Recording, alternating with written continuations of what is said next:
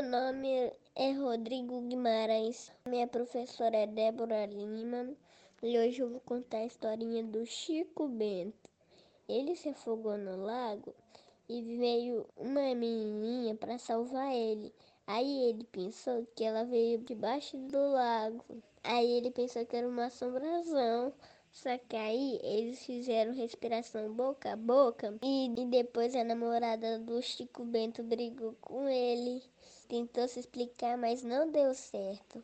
Aí chegou os amiguinhos dele e falou assim, ó.